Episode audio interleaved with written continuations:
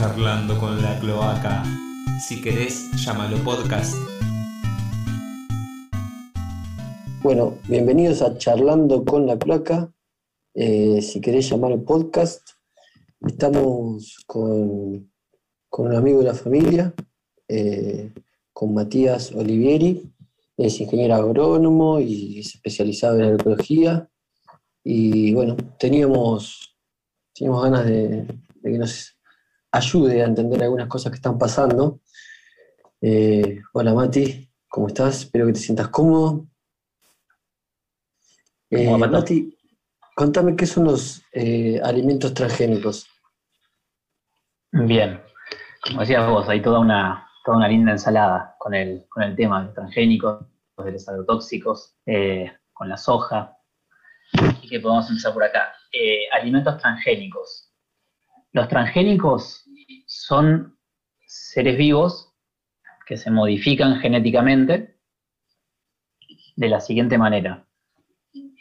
Históricamente podríamos decir que uno, que los pueblos a lo largo de los, de los miles de años siempre hicieron desarrollo genético con sus cultivos por el simple hecho de que si yo ve- veía una planta que me daba el triple de tomates que la planta de al lado, me quedaba con las semillas de esa planta de tomate, las resembraba y esperaba que año a año esas plantas fueran siendo cada vez más productivas, ¿no? Siempre elegía lo que la naturaleza daba y me quedaba con lo que más me gustaba. Y lo resembraba y así es como los, los pueblos a lo largo de miles de años fueron, fueron domesticando, como se dice, la- los cultivos que tenemos hoy en día, ¿no? El maíz, el trigo.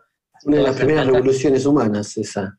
Claro, tal cual. La revolución agrícola de hace 10.000 antes de Cristo en adelante, ¿no? Entonces ahí ya se hacían eh, modificaciones genéticas, se podría decir, pero bueno, como una selección genética. Pero la diferencia con la transgénesis es que era medio al, al toca-toca, era observar, esperar que la naturaleza nos diera algo que estaba bueno, eh, encontrarlo, conservarlo y resembrarlo. La transgénesis, en cambio, lo que hace es identificar una característica en un ser vivo que nos parece eh, interesante, ¿no? Por ejemplo, con, con el trigo transgénico, que es lo último que se, se ha estado discutiendo bastante acá en el país, eh, lo que hicieron fue decir, bueno, a ver, la planta de girasol es un cultivo que la sequía se la banca muchísimo más que el trigo o que el maíz. Les dijeron, bueno, a ver, veamos dónde está ese gen que hace que la planta de girasol tenga tanta resistencia a la sequía.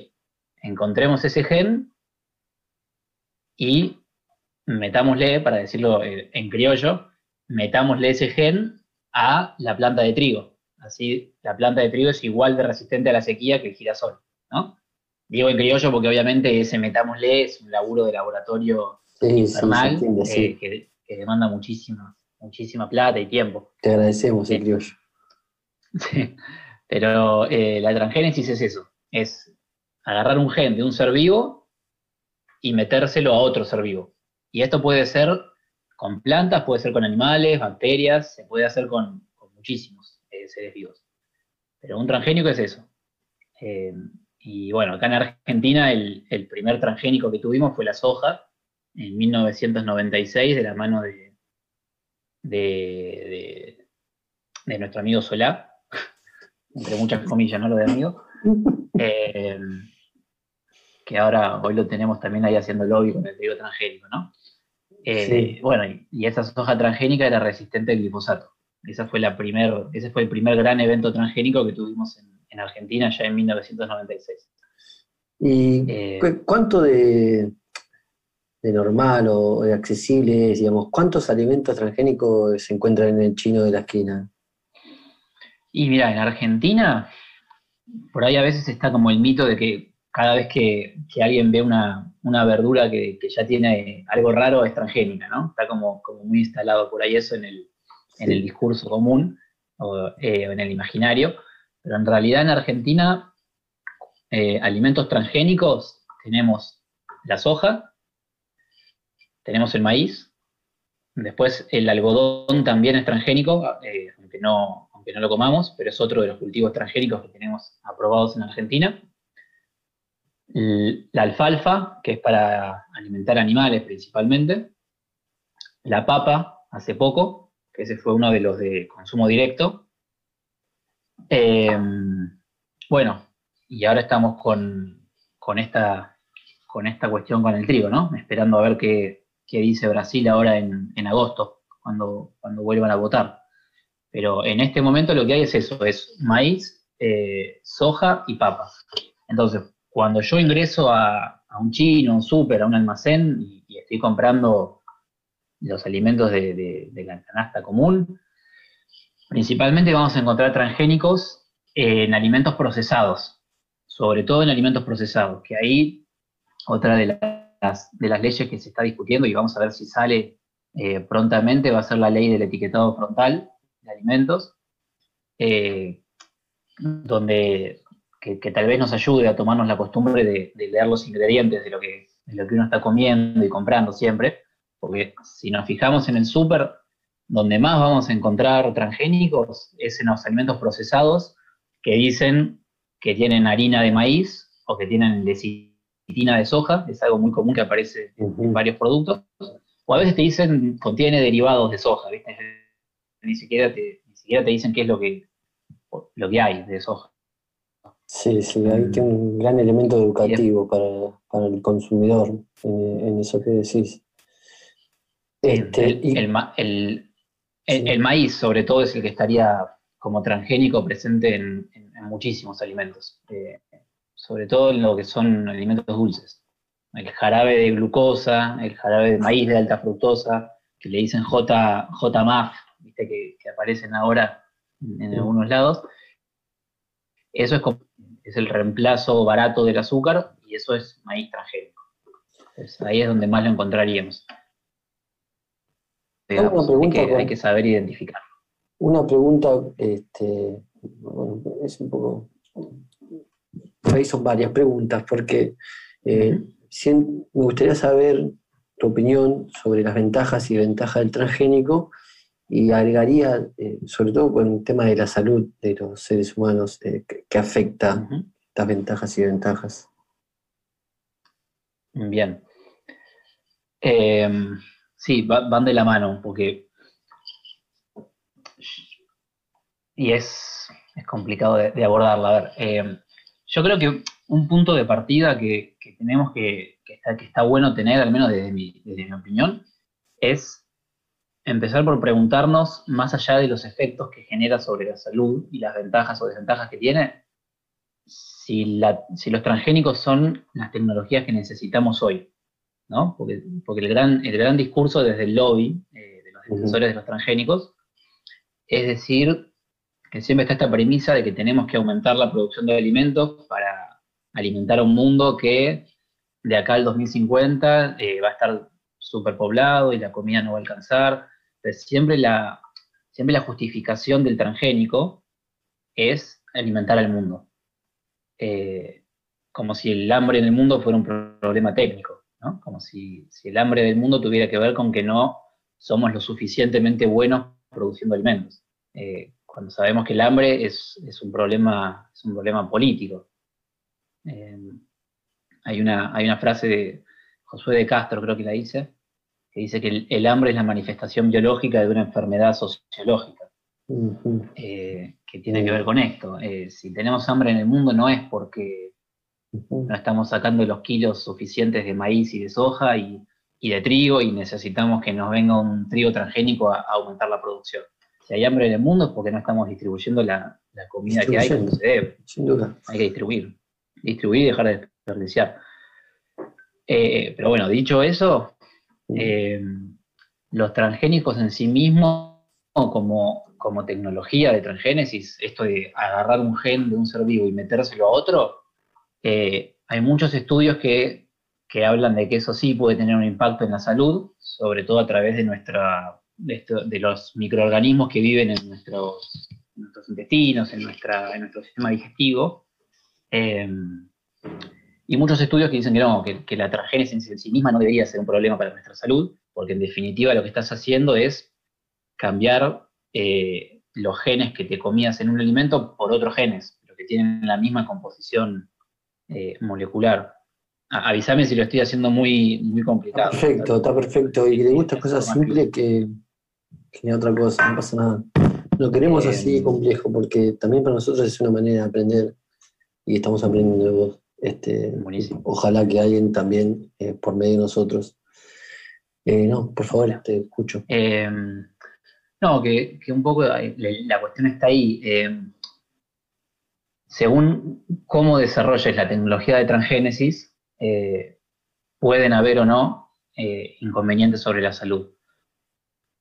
Yo en lo personal creo que la, la de si el transgénico es o no un riesgo para la salud, lo vamos a ver cuando tengamos una generación que haya pasado completamente alimentándose de esto, porque después eh, es tan complejo el, organismo del ser humano y lo que es la interacción con estos cambios genéticos que es muy complicado.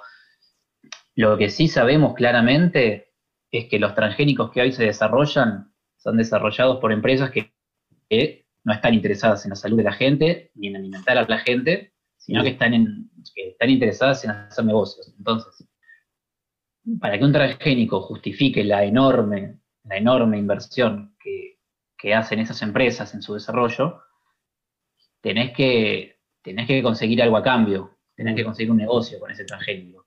Y el negocio de todos estos transgénicos que se vienen desarrollando tiene que ver con el aumento en la venta de agrotóxicos.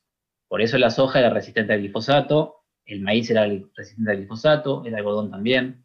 Luego vinieron estos mismos cultivos con su resistencia al glufosinato de amonio, que es el herbicida que viene a reemplazar al glifosato, ahora que el glifosato está perdiendo, está perdiendo su funcionalidad por la, por la aparición de, de, yuyos resistentes, yuyos tolerantes al glifosato.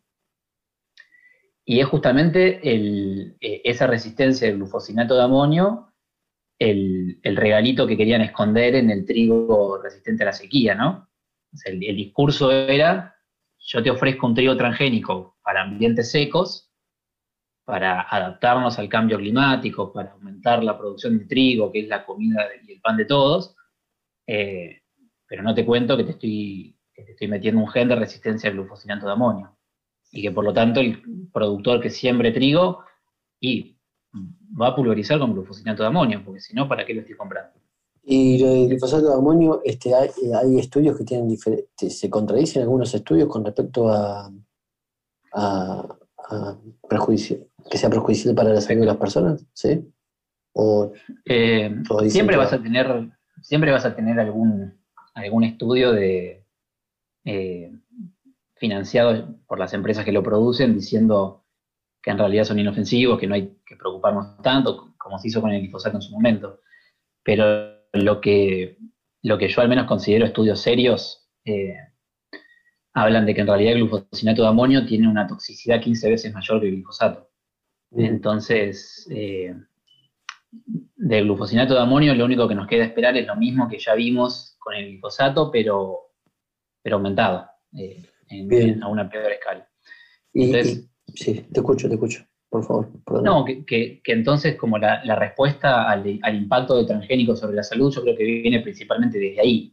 Eh, cuando tengamos un transgénico que sea desarrollado con una intencionalidad real de, hacer un aporte a la alimentación del mundo eh, y con intereses genuinos, bueno, discutamos entonces qué pasa con, cómo hacemos ese transgénico, cómo podemos reducir al máximo los, los impactos negativos que puedan tener en la interacción con, la microflora de nuestro sistema digestivo.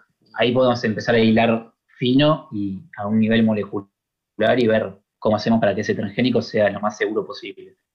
Pero mientras lo desarrollen los que las mismas empresas de siempre, ya de entrada lo primero que podemos sospechar es que que ese transgénico va a venir de la mano con un agrotóxico y, va a ser un problema.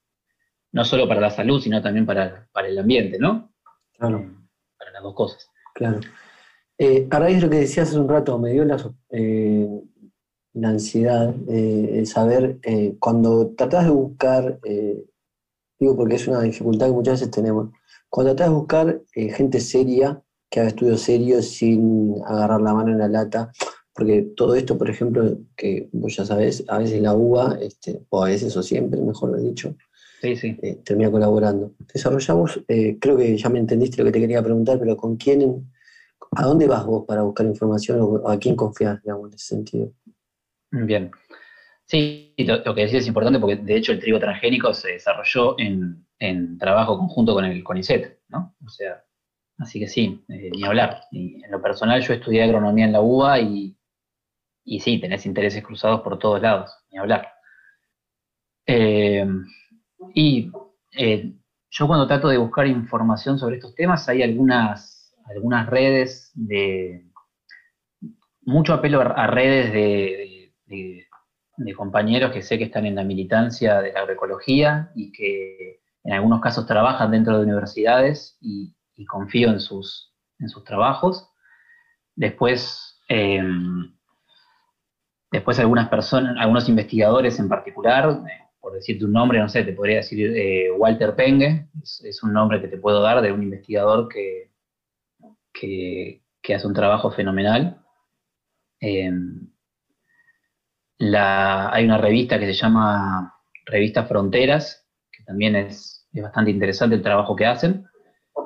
Eh, y bueno, y, algunos así como investigadores o profesionales específicos que, que, bueno, en lo personal los sigo a través de distintos, de distintos medios, de distintas redes, que después, bueno, podríamos hablar de soberanía tecnológica y por qué hay que seguir a esos investigadores a través de Facebook, ¿no? Pero, pero bueno, Sí, sin duda, sin duda. es otra vez. Podemos seguir hablando. para otra vez. Este, Pero, pero sí. eh, una pregunta. Eh, sobre, sobre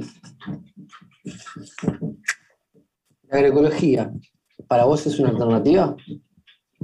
Sí, totalmente. Eh, sí. yo creo que, que la agroecología es una alternativa porque primero, pa- primero podemos preguntar una alternativa para qué, ¿no?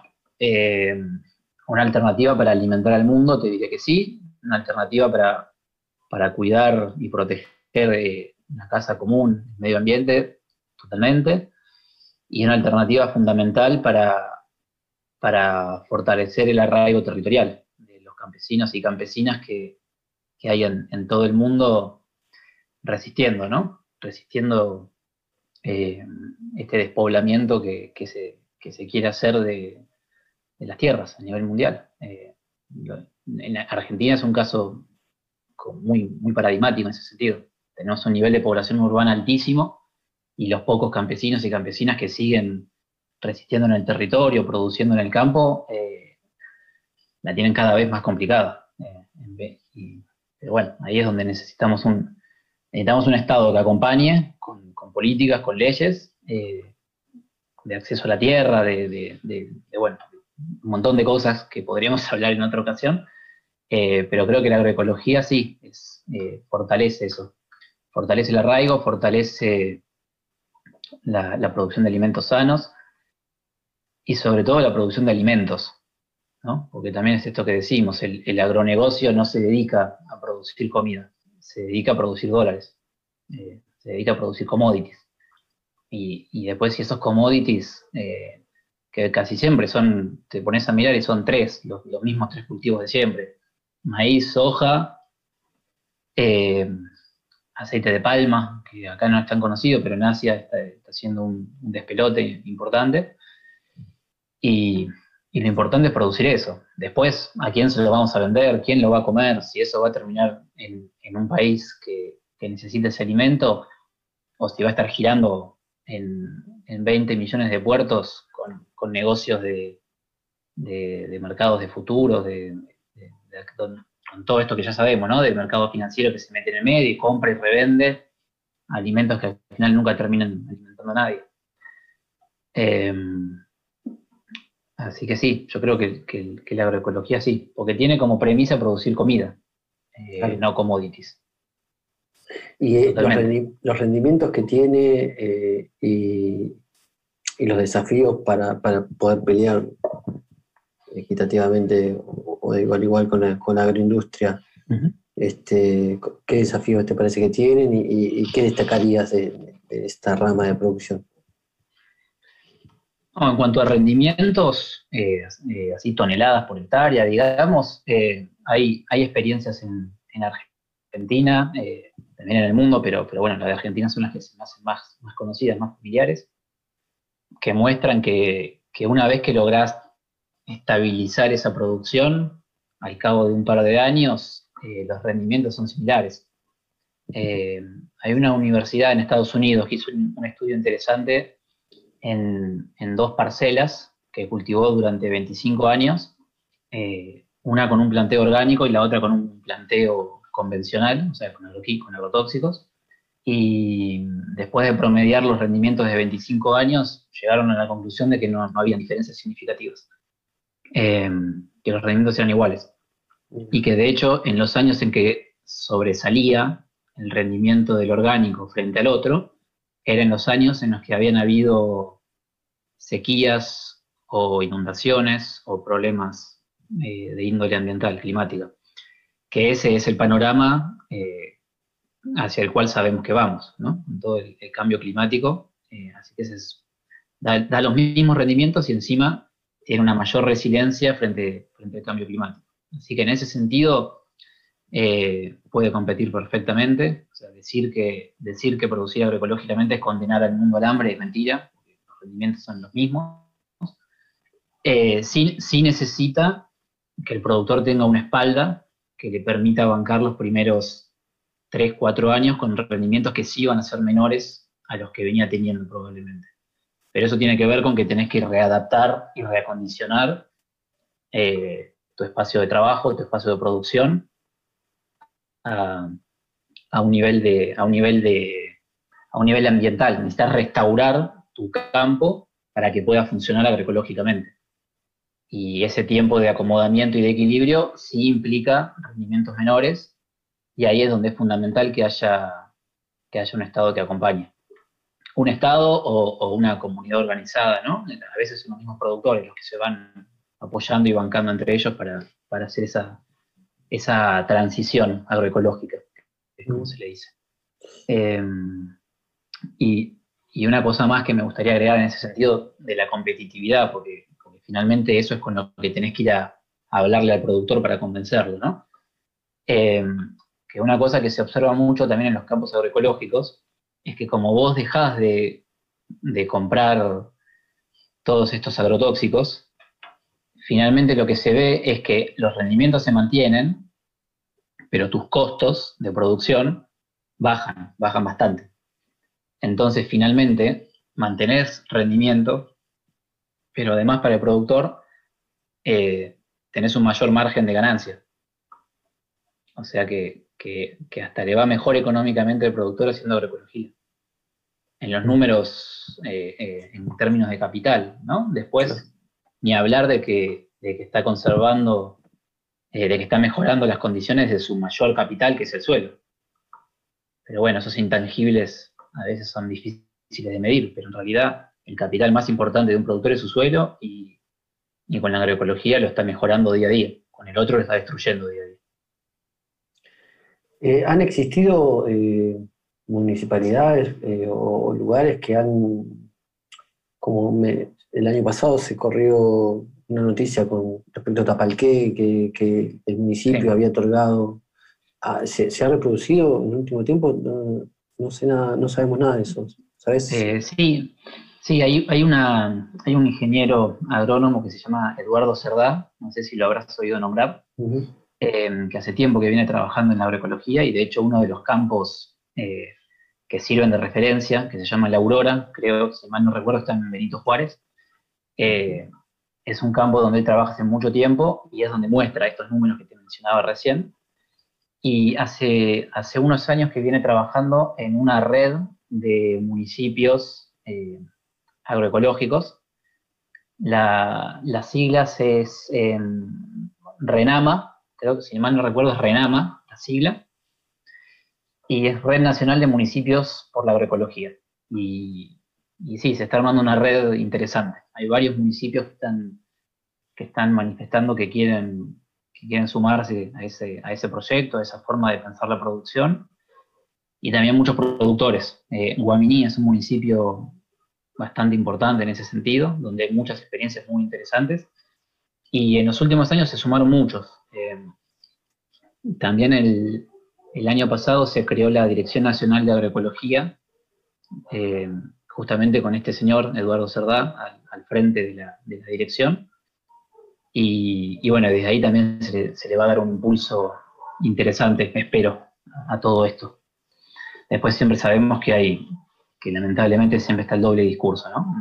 por un lado tenés la Dirección Nacional de Agroecología y por el otro estamos eh, hablando con China para llenar de, cerdos todo el país, pero bueno, hay que eh, avanzar por donde se pueda.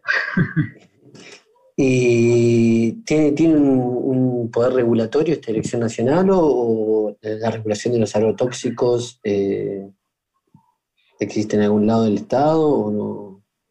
en realidad todo lo que tiene que ver con, regulación en el uso de agrotóxicos se supone que lo hace el SENASA.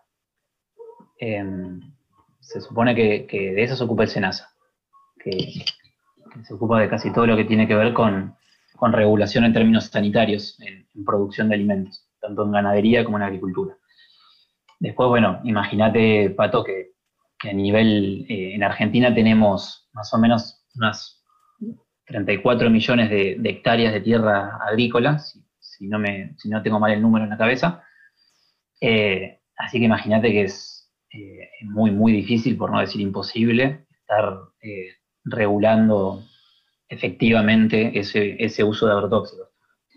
Em, pero bueno, eh, hay, hay una, una, presión de parte de la comunidad sobre, sobre esa regulación y ese uso de agrotóxicos responsable que, viene igual haciendo su trabajo y, y cada vez las personas que se tienen que enfrentar a estos productores para exigir que, lo que ya sabemos, ¿no? Que, no, que no fumiguen una escuela, que no fumiguen a los vecinos.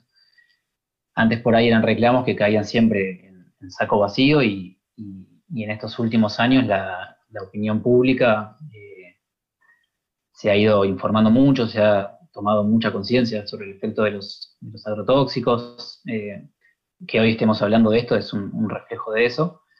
Y, hoy, por suerte, estas personas que, pueden hacer esos reclamos cuentan con un apoyo de, muchas redes y, organizaciones que, le están dando cada vez más pelea al, uso y abuso del agrotóxico por parte de los productores.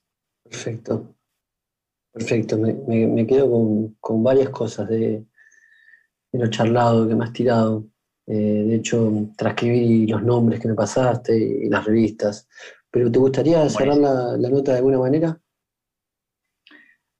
Bueno, por ahí, em, primero que nada, bueno, agradecerte, Pato, por, el espacio, eh, por, dar, por, dar voz a este tema que es tan importante. Eh, y no, más que nada esto, que, hacer hincapié que,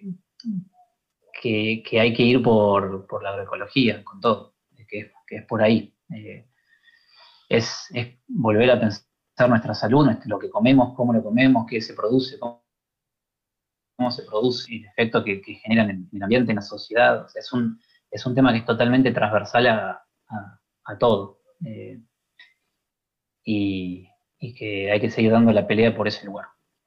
Más, más agroecología y más soberanía alimentaria. No, gracias sé si te alguna pregunta. gracias a vos, gracias a vos. La cloaca te, te agradece. Gracias, aguante la cloaca. Aguante.